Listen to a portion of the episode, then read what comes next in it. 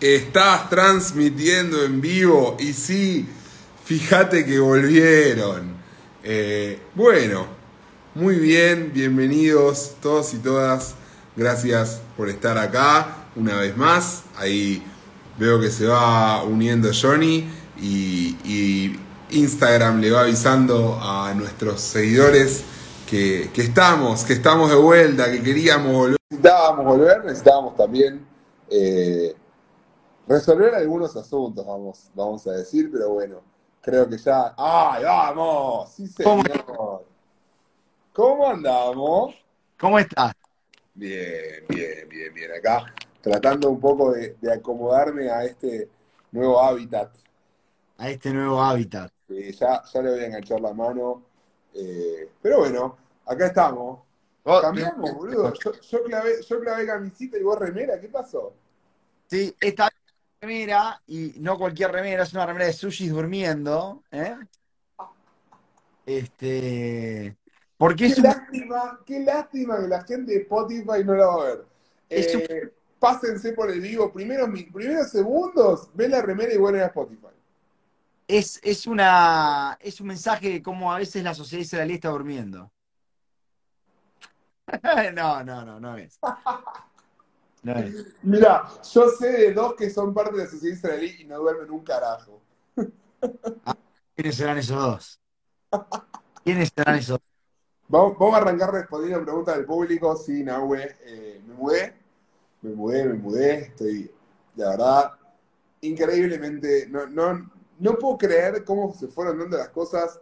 eh, a, lo- a ver, es un poco cliché, ¿no? Pero si a mí me firmaban que, que yo cinco meses y medio después de, de salir de Argentina iba a estar parado donde estoy ahora, eh, la verdad no lo creía, no lo creía y lo voy a reconocer públicamente porque en muy buena medida eh, mucho tiene que ver eh, mi amigo Johnny Meta en, No. en haber llegado. Sí, sí, sí. No, no, no queremos falsa, falsa modestia en este espacio. No, Cachito, no sé si existe la opción del vivo por Spotify. Eh, si se puede hacer, genial, pero no tengo idea. ¿Vos sabés si existe el vivo por Spotify? Yo no sé que exista, lo que sí te puedo decir es que un par de personas me estuvieron preguntando eh, si, si nosotros vía Spotify, cómo, cómo podían encontrar Spotify, por qué no nos podían encontrar.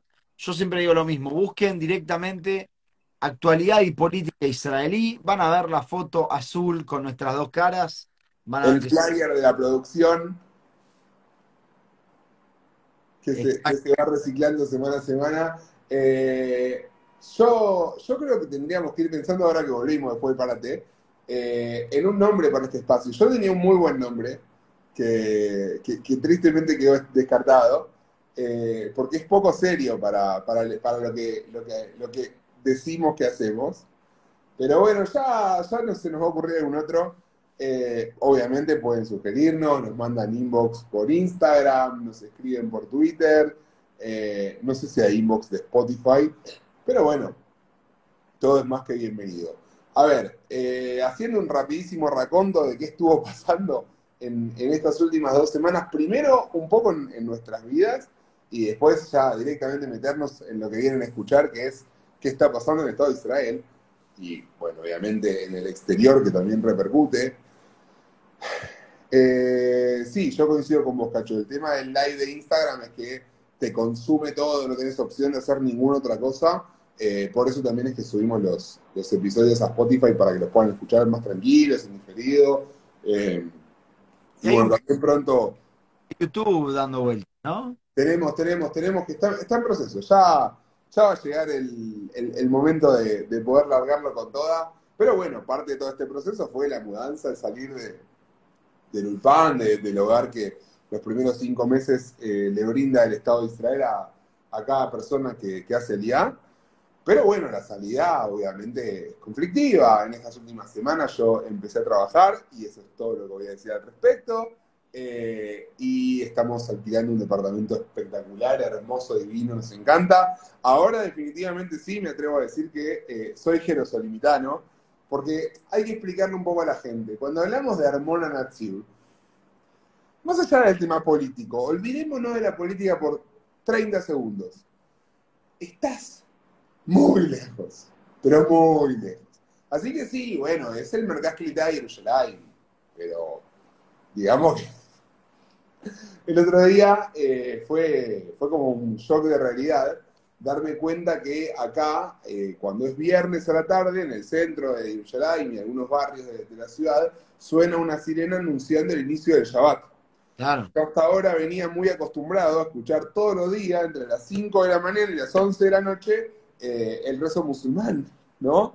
Porque digamos que, los vecinos de aquel lado estaban bastante más cerca de lo que está la ciudad de, de Jerusalén. Pero bueno, acá estamos, eh, un poco esa es la explicación de, nuestra súbita desaparición, de la cual me hago cargo enormemente. Y si hoy estamos también acá, es gracias al enorme laburo que se mandó Johnny, ya no desde lo conceptual y desde aportar y, darme ideas, sino de venir a, poner el lomo y cargar conmigo las, las valijas.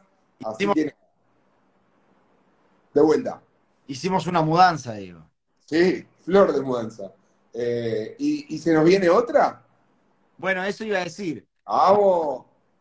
Pregunte, ¿por qué este tipo agarró con el auto, llevó las cosas, viajes, kilómetros?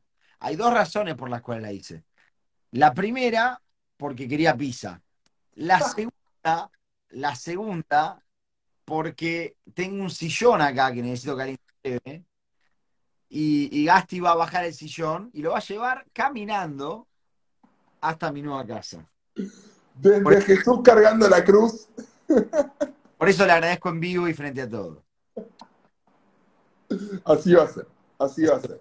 Muy bien. Bueno, así como nuestras vidas estuvieron un poco movidas en las últimas dos semanas, también estuvo un poco movida la actualidad, ¿no? ¿Qué, tenemos para contarle a la gente? Porque, a ver, nosotros el último video que hicimos lo hicimos el día que el gobierno cae, cumpliendo con una promesa que nos venía acompañando desde el primer día, que era gobierno que cae, automáticamente sale el vivo. Y bueno, dicho y hecho, así fue. Incluso quiero decir algo, Bennett, en uno de los, de, los discursos barra entrevistas que, va dando eh, en el marco de, lo que es la caída del gobierno y sus momentos finales como primer ministro y como parte de la vida política israelí, de la que de momento se retiró, recordemos que Bennett es un tipo joven y que problemas económicos no va a tener. Eh, gracias a su capacidad, no, no estamos hablando de, cuestiones de corrupción, el tipo creó una empresa, la vendió y creo que si hoy quisiera dedicarse a no trabajar más en su vida, puede hacerlo. Em, pero bueno, más allá de eso, eh, Bennett dice, el gobierno se empezó a caer el día que se fue nuestra benemérita Edith Silman. Edith Silman. Entonces, tan lejos no estuvimos, ¿no? Porque nosotros arrancamos diciendo, ¿qué? Pará, quilombo. ¿Qué pasa? O sea, el gobierno de Israel no tiene las supuestas 61 bancas que necesita para, para mantenerse en el poder. Entonces, se cae, ¿o no? Bueno, digamos que fue, fue como esas caídas, ¿viste? Cuando, cuando el tipo viene corriendo y lo bajan y, y ve la línea del área y dice, me vienen agarrando, me vienen agarrando, me tiro adentro del área y es penal eh, un poco fue así la caída del gobierno, fue, fue en cuotas. A ver, yo, me parece, Gasti, que, que, acá hay un tema que es que cuando se, cuando se fue Silman, nosotros ya empezamos a decir que el gobierno se estaba cayendo. Y podría sonar un poquito este, alarmista, si querés, amarillista, se cae el gobierno de Israel, se cae el gobierno de Israel. Pero si somos sinceros, si uno evalúa cómo el gobierno llegó a ser gobierno, lo más lógico era que justamente este, el gobierno se, caiga. Y se caiga justamente por la facción de Yemina. Entonces, cuando se fue Silman, lo que hizo fue terminar apretando bastante más a una situación que ya estaba bastante apretada de un gobierno y le puso presión. Eh, mira, el otro día yo escuchaba a un comentarista político y estaba comentando algo sobre, lo voy a decir, sobre Argentina. Y él decía, no importa el comentario, él decía, esto fue el, jueves, si no me equivoco, él decía, el tema es que estamos hace meses pensando que viene un desenlace que no llega. Y eso genera un desgaste, y esto es lo que pasó acá. Entonces, ahora vamos a hablar, pero producto de eso también es que Bennett no solo tuvo que tirar abajo el gobierno, tuvo que irse. Tuvo que irse. Bennett un poco, él también lo dice, eh, miré mucho para afuera y poco para adentro. Bennett quiso, a ver, Bennett tenía muchos desafíos, pero principalmente yo creo dos. Uno que buscó atender y otro del que se olvidó. El que buscó atender, creo, es el desafío de eh, ser un primer ministro con seis bancas. ¿sí? Por eso el rol que trata de tener en la situación internacional, por eso eh, la moderación en sus opiniones. No nos olvidemos que Bennett es un tipo mucho más de derecha de lo que le hubiera gustado que su gobierno sea. De lo que para mí sí se olvidó es de esas seis bancas, que, en esas seis bancas hay personas y, en un gobierno de 61 eh, necesitas a los 61 todo el tiempo y a ver, hay una realidad en la, en la política y esto digo, es, una, es una gran batalla dentro de la ciencia política, es el hecho de decir, los políticos son personas con mucho ego, más allá de la vocación de servicio y de, lo que dan y lo que aportan y el tiempo y todo lo que quiera, que sí, que existe. Eh, la realidad es que a Silman le hubiera gustado que la cuiden un poco más. A Rinawi Soavi le hubiera gustado que la mimen un poco más. Y justo caigo en dos mujeres, y no es un tema de, hombres y, mujeres, porque con Nilorbach pasa lo mismo. Porque Nilorbach pone el grito en el cielo porque siente que si no, le, si no pone el grito en el cielo, eh, no le dan pelota. Entonces, ahí estuvo quizás el tema, en, en que a Bennett le faltó darle un poco más de bola, no solamente a la sociedad y a la situación internacional, sino también a sus 61. No los cuidó lo suficiente. Mira, yo creo que hay, eh, son dos casos completamente distintos. Eh, Silman coincido igual con lo que decís, pero son dos casos completamente distintos. Creo que Silman, ella no, desde el principio no estaba tan de acuerdo con formar parte de este negocio. Y te voy a decir por qué. A Silman la terminan corriendo, digo, con manifestaciones en su casa, con, la terminan corriendo desde la parte más derecha de su partido, diciéndole, nosotros este, no, no, votamos, para esto. Claro, no los, no votamos para que, para que termine pasando esto. Rinaldi Suavi me parece que es más un problema de liderazgo. Y ahí es donde quiero decir, yo critico el liderazgo de Bennett, yo creo que Bennett falló como líder, eh, o falló no, demostró que él no está preparado para ser primer ministro, que creo que era algo que, que se sabía este, dentro del mundo político. Partiendo de la base de que tiene seis bancas. Exactamente, exactamente y, que no es una figura política interesante. Digo, no, él no puede decir soy víctima de la, de la, si querés, de la grieta o de la polarización entre Vivi y no Vivi. Él tiene seis bancas porque siempre tuvo seis bancas, porque hace unas pocas elecciones estaba rezando, poniéndose de filín para entrar. Quedó afuera. Claro. Quedó afuera. No sé si te acordás ese tweet, poniéndose de filín esperando el recuento de, de, en definitiva, digo, claro, demuestra que cuando él se fue en 2018 y armó Yemina, no tomó la mejor decisión. Ahora, creo que Reinavi Suavi eh, es, otra historia porque ahí es que, que y Abodá, mira, el otro día, no me acuerdo si lo hablaba con vos, creo que lo hablaba con vos. yo seguro.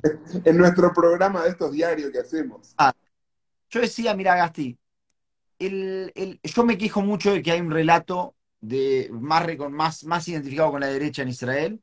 Y yo siempre digo que para mí la culpa es de la izquierda, porque la izquierda no supo este, presentar un relato. Ahora vienen elecciones. Y digo, aquellos que quieren votar a Meretz, ideológicamente, aquellos que quieren a votar, votar a Bodá, ideológicamente, ¿qué alternativas tienen cuando en realidad si te pones a pensar los partidos Abodá y Meretz fueron fracaso tras fracaso tras fracaso tras fracaso. Y Rinavi Suavi demuestra que el foco del partido de Meretz no está puesto donde tiene que estar. ¿Qué propuesta hizo? Y yo, por eso, esto es lo que no me acuerdo si te dije a vos o dije a otra persona. A mí, para mí, el que más hizo para la coexistencia y, y la paz entre árabes e israelíes en los últimos 50 años, ¿quién fue? Déjame que lo diga yo. Dale. El bueno. Abbas el bueno. Abbas el bueno, definitivamente. Pero digo, Meretz, Abodá, ¿qué hicieron en estos últimos 50 años, 20 años si querés, no 50 demasiado, 20 años desde, desde la muerte de Rabin para acá? ¿Qué hizo Abodá? casi 30. Claro, claro, claro, eso vamos, ¿no? ¿Qué hizo a Meretz o Abodá para, para, para materializar su visión? Porque lo que digo es, de nuevo, más allá de lo ideológico, desde lo político, ves que Vivi Netanyahu pudo materializar más o menos su visión, tuvo que comprometerse, porque eso es la política, la política es conflicto y compromiso. Este, y, entre paréntesis, yo creo que eso está bien. Yo no le he dicho en cara a, Gantz, que, no a Gantz, a, bueno, a Gantz tampoco, pero a Naftali Bennett que haya tenido que comprometer su visión. Es parte de la política. La política también es comprometer. Más, más que de la política, te diría, es parte del parlamentarismo completamente, pero también, digamos, un, gobierno, no sé, el, gobierno de Biden no puede materializar la visión del, Partido Demócrata, tiene que comprometerse, tiene que, este, por no usar ejemplos, por ejemplo, no sé, el gobierno argentino, no me acuerdo quién está ahora. Este, pero quiero que, quiero que más o menos entendamos cómo, qué es lo que pasó en estas últimas dos semanas, ¿no? Se cae el gobierno, en realidad no, me voy a corregir, no se cayó. Se anuncia que vamos a ir a elecciones, anuncian la PID y Bennett, vamos a ir a elecciones, la PID va a ser primer ministro. Y Mandan, manda la ley de disolución de la Knesset. La manda, la ley la mandan, empiezan a trabajar en la, comisión de, parlamentaria de, asuntos constitucionales. La mandan con el miedo de que Nir la trate de congelar, cosa que ni siquiera fue necesaria porque acá expliquémosle rápidamente a la gente, las leyes tienen que aprobarse en tres lecturas. En primera lectura se aprobaron los 11 proyectos de disolución de la Knesset. Ahora, cuando tenía que aparecer la verdad de la milanesa, le pasó al gobierno lo que le viene pasando sistemáticamente casi que desde que es gobierno, que es que no podía hacer aprobar la ley.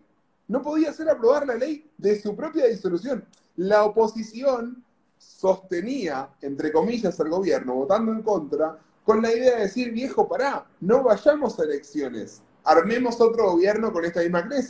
El único interesado en que eso suceda, obviamente, era Netanyahu. El más interesado en que eso no suceda era la PID.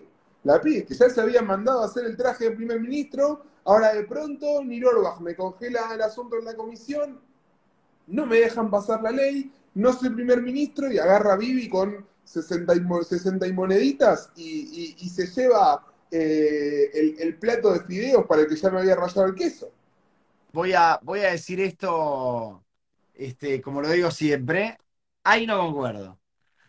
Eh, yo creo que, yo creo que fue una movida mucho más cínica que, que, estratégica política. Y te voy a decir por qué. Guarda, Está muy bien todo lo que decís, pero, pero déjame que te diga una cosa. Yo creo que a Netanyahu no le convenía formar el gobierno con la Knesset que hay ahora. La Knesset que hay ahora le da menos asientos de lo que le da cualquier encuesta. Oh, ¿Ya nos metemos ahí? ¿Qué? ¿Ya nos metemos en encuesta? No, no, no, no. Dame un segundo, si querés sí. Pero digo, las encuestas, es verdad, las encuestas le dan a Vivi, cualquier encuesta de cualquier canal, le da a Vivi mucho más de lo que tiene hoy, al Likud mucho más de lo que tiene hoy. Es cierto, es cierto que faltan, las elecciones son el primero de noviembre, ¿no? O sea que faltan más o menos siete años para las elecciones. En tiempo israelí, así como los perros, viste, dicen un, año son siete, en Israel cuatro meses son más o menos siete años. Pero faltando siete años para las elecciones, yo creo que a Bibi Netanyahu le conviene ir a elecciones porque él sabe que gana más. Ahí lo que pasó fue mucho más cínico, y por eso quiero hablar de la palabra cínico, porque Bibi, por un lado, diciendo, yo banco el gobierno hasta que no se humillen, no paro. O sea, la paradoja de que el que lo quería tirar ahora lo está manteniendo, el que lo quiere tirar, el que, el que, el que lo quería mantener ahora lo está tirando y no puede. Y, y del otro lado el cinismo, porque también hay que decirlo, de que la respuesta a eso fue, si no nos escuchá, si no nos aprueban la disolución del Parlamento, o sea, lo, voy a decir más simple, para poder aprobar, para poder disolver el Parlamento necesito 61 y no los tengo. Si vos no me ayudás a mí a aprobarlo, paso una ley que le prohíba al líder de la oposición postularse para las próximas elecciones o ser primer ministro. Eso, eso suena bastante eh, antidemocrático. No, está bien, está bien. Exageré, exageré con la definición que le prohíba. Vamos, vamos a decir la verdad. Es verdad, es verdad. Ahora, no es apuntamos contra Bibi porque no nos gusta su cara. No, no, pero lo que yo estoy diciendo, Gasti, es otra cosa. Es acá el error, que me parece que es un error bastante, bastante estúpido, fue decir, no tengo mayoría para pasar la Knesset y creo que puedo tener mayoría para disolver la Knesset y creo que puedo tener mayoría para pasar una ley que perjudica, si querés, como primer, como primera persona al líder de la oposición. Eso demostró que la coalición y la oposición están completamente desconectados de la realidad. Y ese es uno de los problemas más graves. De nuevo, hoy lo veníamos hablando por teléfono, en un país que de repente tuvo que saltar 1.25% la tasa de interés, que hay inflación, que sabemos que se va a venir este, un poquito más de economía, no podemos tener eh, de repente a los políticos discutiendo por, ah, yo te lo mantengo hasta que te humilles, y el otro diciendo, ah, pero yo te paso esta ley. ¿Qué, qué ley vas a pasar? Si no puedes disolver la Knesset, ¿qué ley pensás pasar? ¿Qué votos pensabas que ibas a tener? Y después dijeron, no, el metro. ¿A quién le importa el metro? O sea, ¿qué clase de leyes estamos hablando? El metro es una obra revolucionaria. Expliquemos un poco. La idea del metro es hacer funcionar, para los que conocen, en Raquel Calá y Yerushalayim, este, este tren ligero, este pequeño tranvía que no tiene tránsito y que va eh, por, principalmente por la calle Iafo eh, y conecta muy rápidamente diversos puntos de la ciudad. La idea es eh, reproducir, replicar esta idea no solamente dentro de Tel Aviv, sino en todo lo que es la zona del Gush Dan, se llama, en todo lo que es la zona del Mercaz. Lo que Ah. debería ser Tel Aviv con urbano, por ponerle un nombre, Por metro es por abajo de la tierra. también. Por parte. Estamos hablando de un proyecto de 30 años que necesita una inversión increíble. No digo que Israel no lo necesite, no digo que no sea importante, digo, eh, eso es lo que está tratando de usar para disolver la Knesset. O sea, ¿en qué cabeza entra políticamente que ese sea tu... Entonces digo, la Knesset se desconectó completamente de la realidad y eso no es bueno.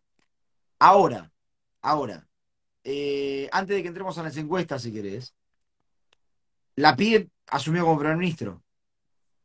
Finalmente la Knesset logra autodisolverse, se, se terminan por poner de acuerdo eh, entre gallos y madrugadas, gallos y medianoches, no sé bien cómo es la frase.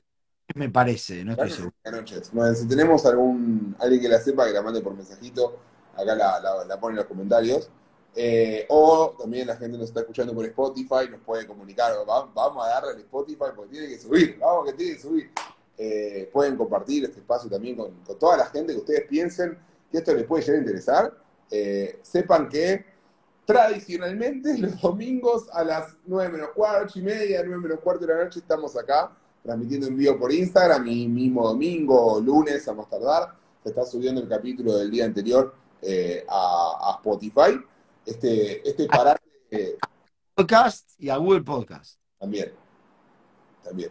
Bien, decíamos, la PID finalmente, entre gallos y medianoches, se calza el traje del primer ministro en una ceremonia eh, privada, cuasi secreta, uno diría, y se manda un discurso, eh, yo creo que, que- que le diría winstoniano. O sea, me encantaría que, que ese discurso, digo, fuera el discurso de ascensión de un primer ministro, no por la PID o no la PID, eh, por- pero un primer ministro de cuatro años, no de cuatro meses. El Es un es un discurso que dice, tenemos que mirar hacia el futuro y a nuestra sociedad y a nuestros enemigos y a esto y a aquello y a lo otro. Flaco, en Israel cuatro meses son siete años y cuatro meses son quince días. Bueno, hay algo que, hay algo que, que, él dice en su discurso, que me parece importantísimo traerlo, si querés, porque él dice, ¿cómo puede ser que en un momento donde estamos todos tan de acuerdo en muchas cosas, de repente los niveles de odio y ansiedad se hayan ido tan alto, que la polarización esté más eh, amenazadora que nunca? Y él dice, la respuesta es la política. Él dice, en Israel el extremismo no viene de las calles a la política, viene de la política a las calles. Me parece que es un mensaje como decís, Winstoniano, es un mensaje increíble. Está bien que es un discurso, debería ser un discurso de primer ministro de cuatro meses. Yo también digo, cuatro meses, déjamelo pensar, puede ser que sea mucho más. De nuevo, él es primer ministro hasta tanto haya un primer ministro en Israel. ¿Sí? Toda la transición, todo lo que eso conlleva, lo, lo tiene él como primer ministro. Recordemos nada más que Netanyahu fue primer ministro de transición durante casi todo Corona, si no me equivoco. Entonces, no, no estamos hablando de, de, un puestito por dos meses. Pero sin embargo, el mensaje es importantísimo. Nosotros tenemos en Israel personas como Itamar Ben eh, como Bezalel Smotrich, que replican un discurso que es completamente de odio, y él viene y dice, muchachos, los niveles de violencia están muy altos por la política. Yo me acuerdo cuando asumió, eh, Naftali Bennett, estaba viéndolo en vivo en la Knesset. Si no me equivoco, fue un día antes de Yom HaZikaron, si no me equivoco. Y estábamos, me acuerdo, con, con Maggie viéndolo en vivo en la tele y nos daba vergüenza. Y hablaba con un amigo mío del Ulpan inglés, Joel, y le decía, qué vergüenza, ¿qué es esto? El tipo no puede hablar, le gritan encima. Eh, después de todo, ¿estás de acuerdo o no estás de acuerdo? Es un primer ministro. Digo, de eso, de eso cómo se vuelve, es la pregunta. A ver, yo quiero desdramatizar un poco porque soy optimista con Israel, porque como dijo, como dijo el viejo una vez, eh, para ser realista en Israel hay que creer en milagros. Nosotros venimos de una sociedad que soportó una herida muy grande, muy grande, y que, a ver, no quiero decir que, que todo lo que pasó alrededor de la muerte de Rabin ya pasó, porque muchos de los personajes que estuvieron en ese momento siguen estando y porque muchas de las ideologías siguen estando y hasta, o sea, no quiero decir están peor, pero por ahí andan. Eh, pero si pasamos eso, digo, yo creo que esto también lo podemos pasar. ¿Lo eh, pasamos? bueno. Mira, después de la muerte de Rabin tuviste Kadima. Y Kadima fue eh, una de las, de las rupturas más exitosas, digo, en términos de atentar contra el bipartidismo. Después, si, si fue bueno o no romper el bipartidismo, es otro cantar, pero eh, Kadima logró lo que no lograron muchos otros partidos antes, que fue juntar eh, al espectro de la centroizquierda y al de la centroderecha y traer una alternativa de poder que no llevaba ni el nombre de Likud ni el nombre de Abodá. Eh, y, estamos hablando de que eso también pasó justamente en un escenario como este. El otro día lo escuchaba a, Hernán Feldman, que es eh, vicepresidente del Keren Kayemet y es un destacadísimo militante del Likud, en una entrevista en la radio. Y el tipo mismo, él, digo, voz del Likud y una de las voces del Likud en español, diciendo, eh, esta es la última oportunidad de Netanyahu, ya, si Netanyahu esta vez, otra vez, no puede formar gobierno, digo, ya está. Y lo hablaba, lo hablaba con, quien me entrevistaba. ¿Cómo definís la, la última oportunidad? ¿No puede formar gobierno o si lo puede formar y le dura dos meses? Bueno, veamos. Veamos, vamos paso a paso. Analicemos. si Netanyahu puede formar gobierno, le dura seis meses, y otra vez volvemos, que digo, es lo que, lo que está pasando desde el año 2018, 2019, 2018. Es, hay gobierno, se cae, Netanyahu es el que más votos tiene, hay gobierno, se cae, Netanyahu es el que más votos tiene, hay gobierno, se cae. Entonces, acá hubo un cambio con Naftali Bennett, pero yo me pregunto, hay, hay dos preguntas distintas. Yo no creo que Netanyahu se vaya a retirar. Yo no creo que él se vaya a retirar. Por otro lado, digo, si yo tengo que evaluar si una persona es exitosa o fracasó, si, tuvo éxito en su proyecto o si fracasó, entonces diría, me pregunto a mí mismo si Netanyahu como político últimamente es un político exitoso. Ya pensando solamente en que la derecha tiene aproximadamente 80 bancas y el tipo no es primer ministro, ahí tenés la respuesta a mucho de tu, pregunta sobre... sobre A ver, lo tomo. Lo tomo. Lo tomo. Ahora, eh, lo que hay que decir también, y ahora sí me parece que, que es momento de hacer un pequeño preludio y meternos en encuestas, es que la realidad es que hay mucha gente que en la elección pasada no eligió votar a Netanyahu barra a algún integrante del bloque sólido derecha por hartazgo, por cansancio. Y hay mucha gente, vamos a decirlo, eh, porque existe, que está absolutamente desencantada con lo que fue este gobierno, tal es así que está dispuesta a volver a votar al mismo candidato al que o bien no fue a votar o, eh, o bien decidió darle el voto a otra fuerza esperando algo distinto, algo mejor, eh, y se encontró, a ver, vamos a ser sinceros, hay gente que viene de la derecha, que votó por candidatos de derecha en la elección pasada, como Saar, como, como Bennett, incluso de alguna manera como Lieberman, que no le divierte para nada estar en un gobierno con Meretz, con Ram, y que bueno, la realidad es que eh, las opciones para esa gente están surgiendo de alguna manera. Y como bien vos decías antes, hablabas del, discurso, el discurso de odio, el discurso de, conflicto que baja de la política a la sociedad. También hay una realidad y es que eh, el populismo fue encontrando distintas vías para ir metiéndose en casi todas las sociedades eh, occidentales. Y, la existencia en el sistema político israelí de un Benvir eh, tiene mucho que ver también con eso, tiene mucho que ver también con la forma en la que Benvir logró la legitimidad de entrar al Parlamento, que fue de la mano de Bibi. Bibi le pidió a Smotrich que lo sume y Smotrich estaba bastante reacio a sumarlo. Y hoy incluso se maneja la posibilidad de que Benvir se corte solo y pase el corte. Eh, cuando era un tipo que hasta hace tres años no tenía legitimidad en el juego político. Hoy no solamente la tiene, sino que además eh, va ganando poder, porque representa la voz de gente que no está satisfecha con Netanyahu, porque no es lo suficientemente derecha, eh, pero prefiere un gobierno de Netanyahu y Benvir que un gobierno del el bloque del cambio, o el no Netanyahu, digamos. Y hay dos cosas que te quiero decir. Primera, que me parece muy importante, es que en muchos países existen eh, eh, eh, sistemas institucionales que prohíben que personas como Benvir y, y Smotrich puedan ocupar una banca. Acá, ese, ese engranaje de instituciones no está funcionando de la mejor manera y para, agarrar la metáfora de, de sobre las compuertas en, en, la presa de agua, se está escapando mucha agua de la represa. Se está escapando mucha agua.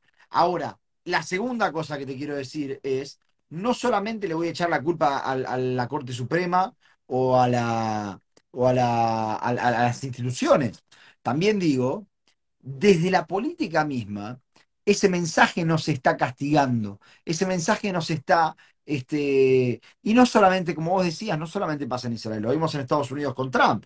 Digo, Trump pudo ser presidente después de que públicamente en uno de sus actos de campaña se burló de una persona, con de un periodista con una discapacidad. Algo que en un presidente de Estados Unidos, ¿no te acordás la de... No, no me la acuerdo. En uno de sus, de sus actos de campaña, un acto de campaña que estaba siendo televisado por todos los canales, no un acto de campaña chiquito, ya era Biden contra, perdón, ya era Trump contra Hillary. Contra Hillary. Mira, se me fue. Este, el tipo se burla de un periodista de, si no me equivoco, New York Times, pero lo tendría que buscar, que tenía un problema en la mano y entonces anda así. Y se burla del periodista en el medio del... Entonces, yo digo, todo el mundo está pasando, está pasando esto en todo el mundo, pero a nosotros nos preocupa Israel. Y yo digo, el, sistema político israelí no, no está demostrando eh, que tenga eh, el poder de detener con moderación a este radicalismo. Y eso sí es algo preocupante.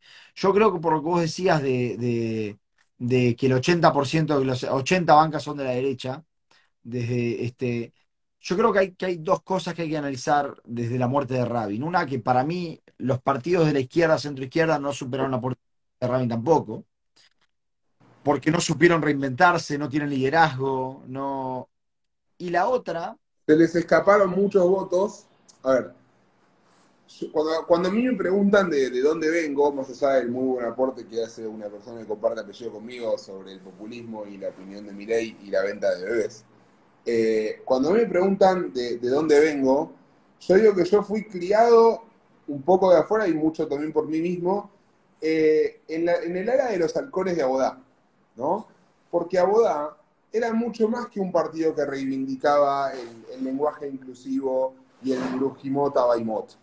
Abodá era, era, el partido de los generales, Abodá era un partido que tenía presencia en las áreas en las que la, la tenía que tener y al mismo tiempo era un partido que sabía negociar eh, consigo mismo y, y también con, con, los palestinos. A ver, eh, estamos hablando del partido de los acuerdos de Oslo, estamos, estamos hablando del partido que gestionó la paz con Egipto, que, que, que bueno, entonces, la firme. No quiero, no quiero sacarle mérito a, Begin, ¿no? Porque, vamos a decir, Begin también un poco se tuvo que, que, que, que o sea, le debe haber pesado. Creo que fue optimista y lo bien que hizo, porque si bien la paz con Egipto no es una paz maravillosa, el, ya el solo saber que el enemigo más poderoso que tenías en ese momento no te ataca más, eh, fue una notición.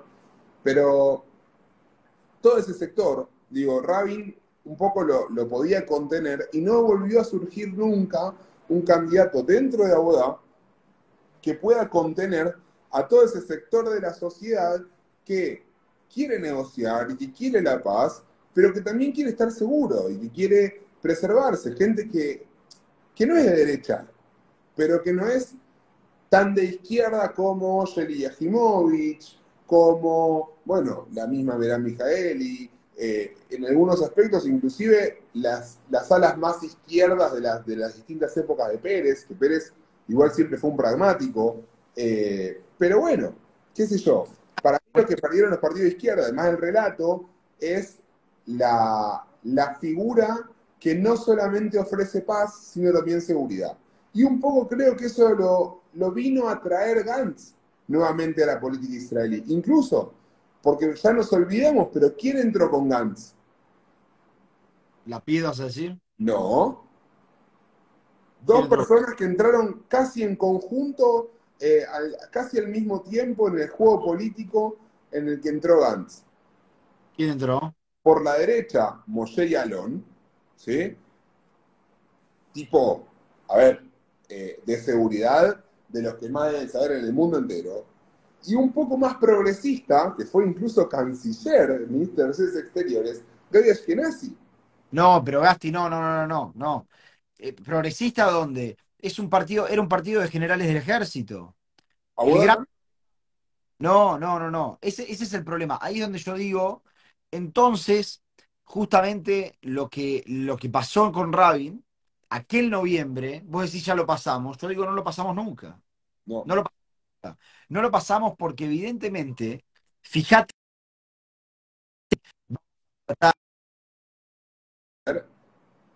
Manden un mensaje.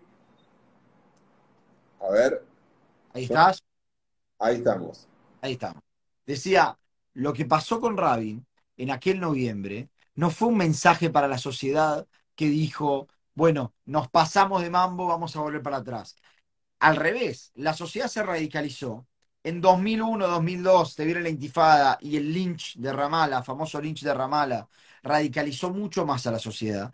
Y la política se alimentó de esa radicalización y terminó, de nuevo, por culpa de la izquierda, pero también por culpa de la derecha, terminó enterrando también un relato que buscaba, este, eh, que, hablaba de que los partidos de izquierda también tenían lugar en la política israelí. Y vos mismo lo dijiste, 80 bancas de la derecha, este, Benvir y Smotrich dentro de, dentro de, la Knesset. Digo, esas son Ojana dentro de la Knesset. Es, hay cosas que no son solamente Benvir y Smotrich, también los, los tenemos en, en, en, adentro del Likud. Entonces, o adentro de Yemina. Entonces digo de nuevo, yo con lo que vos decís, esto lo pasamos. Yo no sé si pasamos la, el asesinato de Rabin, yo creo que de hecho eh, de hecho, todavía lo estamos, estamos todavía en, el, en el, lo que sería el aftermath de, del asesinato de Rabin, si me permitís. Me resulta súper interesante y creo que nos estamos yendo un poco por las ramas, que también a la gente le debe gustar escucharlo, porque hablamos un poco de historia y hablamos de actualidad al mismo tiempo, que es la, para mí es la, es la mejor y la única forma de, de leer la historia. ¿Qué te parece si nos metemos un poco en encuestas? Pero antes de los números quiero decir algo, porque nosotros vamos a dar números, pero como bien Johnny decía antes, cuatro meses acá son, son 15 días, como dije yo, y son siete años, como dijo él, todo al mismo tiempo. Hay una distorsión del espacio-tiempo en este país que es maravillosa. Eh, cuando, cuando hablemos de las encuestas, vamos a hablar de partidos que hoy por hoy no se sabe quiénes los encabezan. Vamos a hablar de muchos partidos en los cuales peligra eh, que, pasen el corte. Y vamos a hablar, si tenemos unos minutos, del corte, ¿no? De estos famosos, este umbral de 3.25 que te exigen para entrar en la Crescent, con la idea de evitar cierta atomización. Y hay que ver a quién le conviene cierta, cierta atomización y a quién no.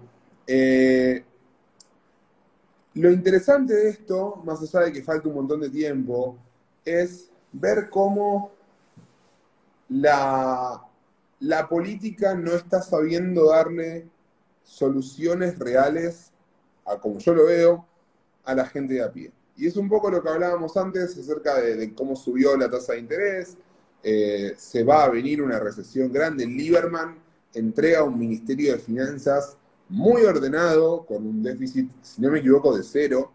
Eh, igual vayámonos despidiendo de ese déficit cero porque arranca la campaña y sea quien sea el primer ministro, eh, digo, va a tener deudas que pagar, ¿no? Eh, más que nada si, si, llega a darse el caso de que vuelve el bloque de la derecha, porque hay ciertas, ciertos recortes económicos y financieros que hizo Lieberman eh, que, le dolieron al, sector ultraortodoxo, eh, no porque Lieberman sea antiortodoxo, eh, sino porque Lieberman quiere una sociedad de, iguales, sin privilegios, y que hay ciertos aspectos en los cuales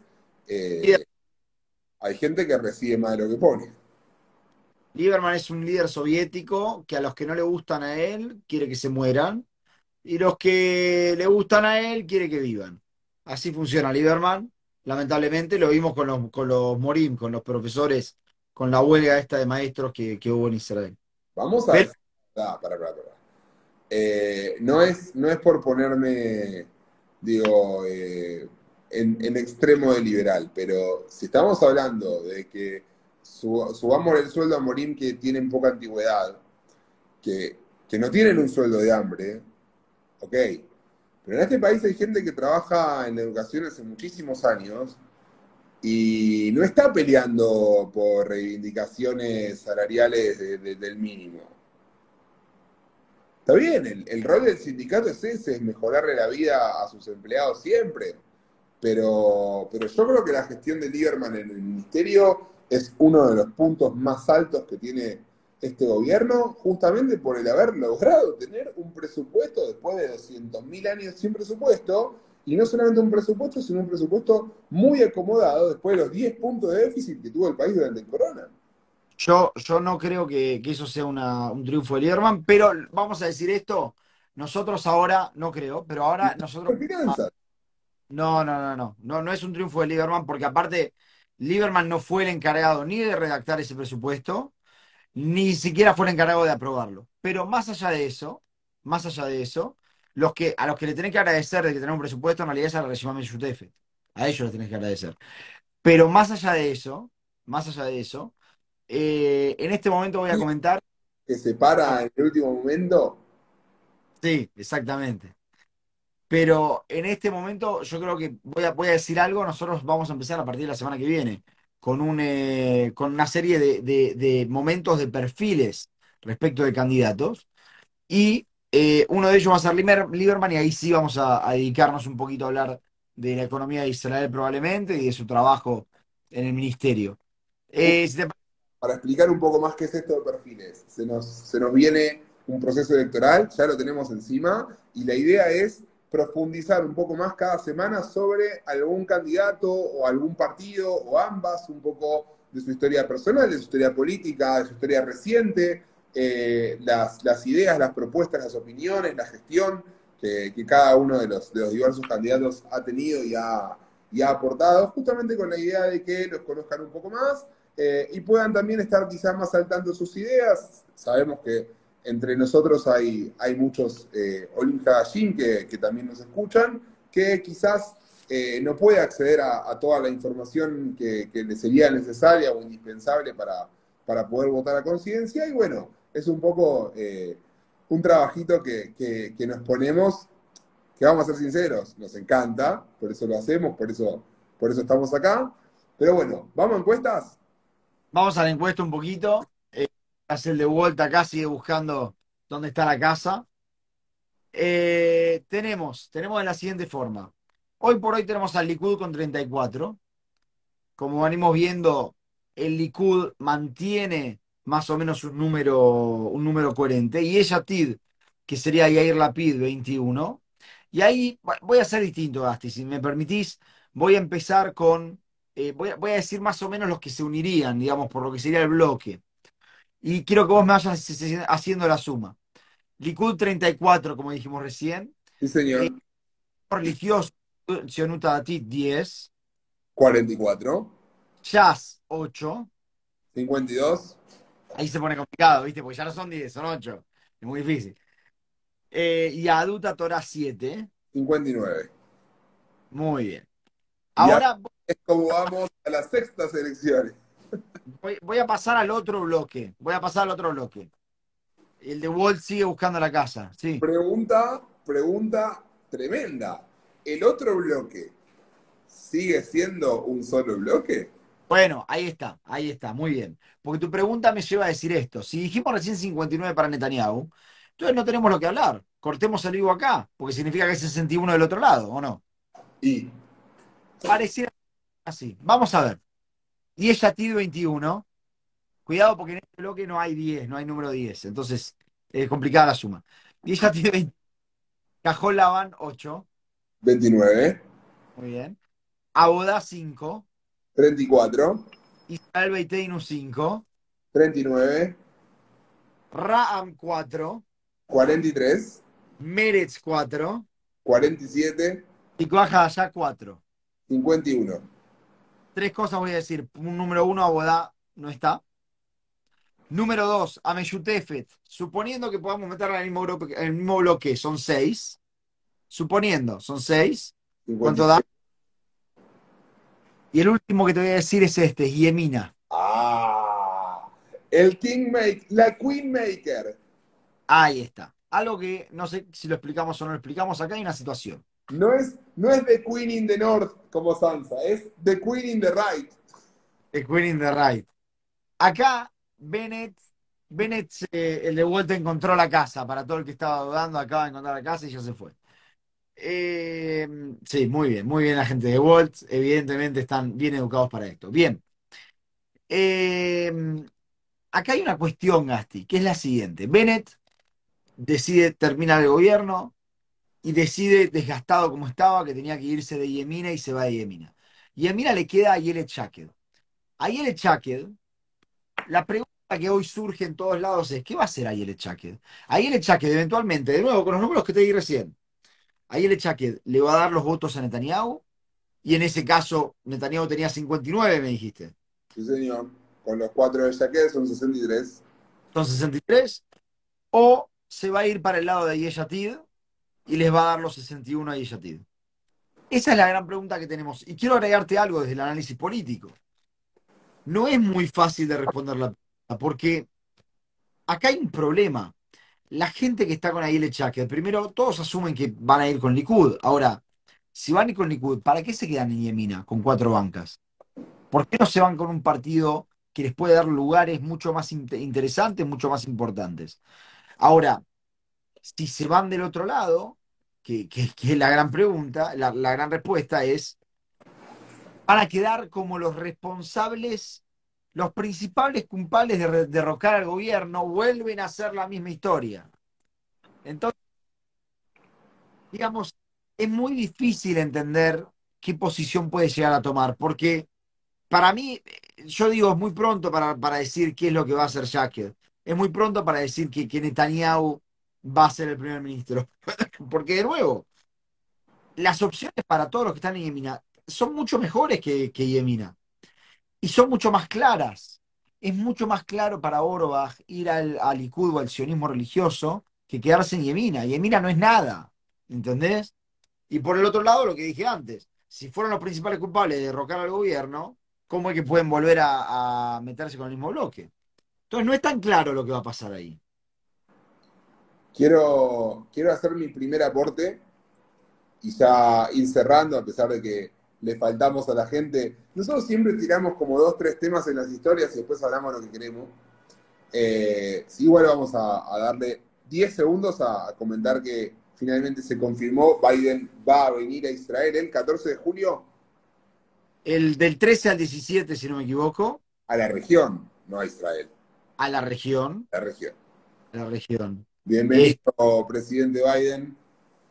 Y producto de eso, producto de eso, me paro para decir presidente Biden, y producto de eso, eh, producto de eso, Israel decidió, junto con Palestina, cerrar o intentar cerrar uno de los asuntos más picantes, diríamos, de los últimos meses, que fue el asesinato o la muerte de la periodista Al Jazeera. Eh, en ese sentido, para el que no lo sabe, eh, los palestinos entregaron la bala para poder hacer el, análisis eh, balístico de, las pericias balísticas respecto para poder intentar saber quién fue el que, el que disparó y terminó dando muerte a esta persona. Las pericias terminaron, digamos, fue lo que yo hoy le decía a un amigo, le decía, el resultado fue típica, típico fallo de juzgado federal que trata de que todos se queden contentos, dijo, bueno, es imposible concluir algo de esta forma, no, no tenemos una prueba 100% conclusiva, pero al mismo tiempo es, eh, es, es muy probable que haya sido fuego de Israel el que haya matado a la periodista, pero sin embargo, pero sin embargo, no creen que haya sido intencional. O sea, de nuevo, como los fallos de los juegos federales armaron más o menos un todo para, para juntarlo. Bien, eh, voy a responder rápidamente la pregunta de Nahue. Las figuritas de Yemina tienen más peso en su partido que en el Likud. ¿Hacen la estando dentro de un partido grande o tienen cuatro bancas solo pues están por fuera? Le hablábamos hace un par de semanas, la, la cantidad de votos que tiene Yemina en los territorios eh, es enorme, enorme. Ahí hay un botín muy grande en, en porcentajes. Son los porcentajes que le permiten a Yemina aspirar a seguir existiendo como partido. Eh, la realidad es que el futuro de cada uno de ellos a nivel individual va a ser parte de lo que hablemos cuando hablemos de Yemina. Yo creo que cuando hablamos de Jacket, no nos podemos olvidar que ahí de Jacket en la, en la casa de Netanyahu es persona no grata. Si el Likud fuera el partido que fue, eso no debería ser un problema, porque digo, eh, miembros de un mismo partido que no se pudieron ni ver y coexistieron, hubo cientos. Eh, el Likud dejó de ser el Likud para ser el partido de Bibi, y eso te lleva a decir, Jacket, no quiero ser demasiado terminante y después traer mis palabras, pero yo no creo que Jacket vaya a ser parte de una lista dentro del Likud, mientras Netanyahu siga siendo un actor de relevancia eh, dentro del partido. Para ser bastante, digo, moderado mis opiniones. Y por último, lo, lo que quiero decir sobre, sobre la encuesta. Nombramos, ¿cuánto? Cuatro partidos, cinco partidos, seis partidos que podrían llegar a quedarse afuera del umbral electoral. Entonces, ¿de qué estamos hablando, Willis? Eh, va a ser muy difícil, va a ser muy difícil, falta mucho, las cosas se van a mover, pueden cambiar, eh, y las vamos a seguir conversando, y las vamos a seguir hablando. Les agradecemos a todos por estar. Yo necesito unas palabras para cerrar. Y solamente para cerrar, eh, algo que me parece muy importante decir, ¿no? El discurso de la PID fue un discurso que se centró en lo que es la violencia en la sociedad. Nosotros hoy en Israel todos los días estamos hablando de la violencia en la sociedad árabe, de la violencia contra los doctores, de la violencia contra los eh, conductores de ómnibus. Me parece que llegó la hora de que nos demos cuenta que el problema que está teniendo Israel, lamentablemente, y es un problema sobre el cual primero hay que aceptarlo, reconocerlo para después arreglarlo, es particularmente la violencia. Digo, hay crecimiento en el mundo, ¿eh? En el mundo, lo dijimos la vez pasada cuando yo había traído ese, ese análisis, pero en el mundo, pero particularmente en Israel, vemos que está creciendo los niveles de violencia. Bueno, me parece que es algo a lo que tenemos que prestarle atención, primero a futuro, a nivel análisis político, pero a nivel personal me parece que cada uno de nosotros tiene que tratar de hacer algo para no replicar ese discurso violento y ese discurso este, que simplemente busca eh, eliminar e imponer absolutos.